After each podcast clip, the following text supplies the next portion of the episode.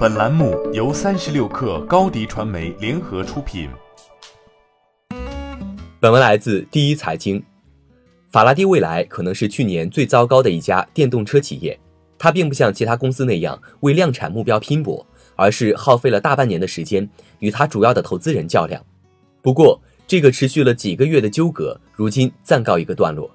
二零一八年最后一天，恒大与 FF 先后发布公告，称 FF。与投资方恒大全资公司石影正式签署新的合作协议，终止长达数月的诉讼与仲裁。根据协议，FF 股权结构及相关股东对应的权益做相应调整，FF 的资产保全质押权与股权融资权获得释放，可分别用于公司未来的债券融资与股权融资。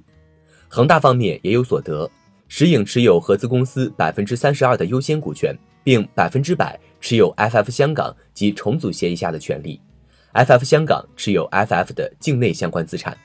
此外，合资公司原股东贾跃亭方面有权在五年内回购石影所持百分之三十二的股权，也就是回购权。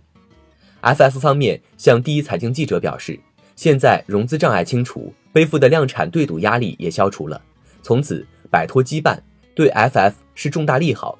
贾跃亭赢得了最艰难的一战。不过，业内人士并不对 FF 的前景表示乐观。一位离开 FF 的高层对第一财经记者表示：“FF 已经是过去时了，贾跃亭现在经营的是一个空壳。对恒大来说，这可能是他们唯一的选择。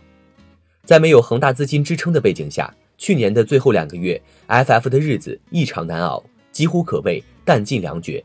有法院文件显示，去年九月初，FF 账面上的现金只剩下一千八百万美元。”而 FF 还拖欠供应商近六千万美元的款项，情急之下，FF 不得不进行大刀阔斧的裁员和停薪。在竞争对手们都在为创造出一辆颠覆性的电动车努力时，与投资人的纷争令 FF 的超级物种 FF 九幺电动车迟迟难以量产。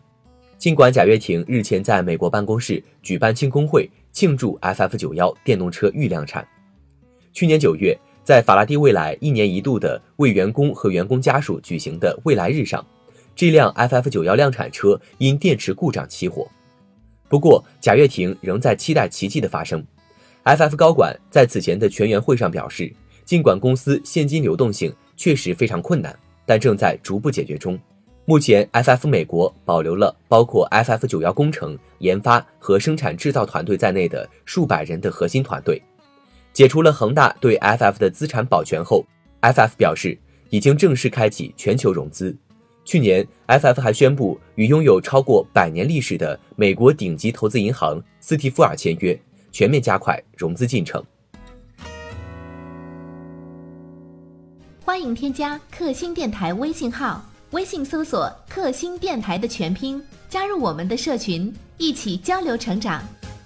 高迪传媒，我们制造影响力。商务合作，请关注公众号“高迪传媒”。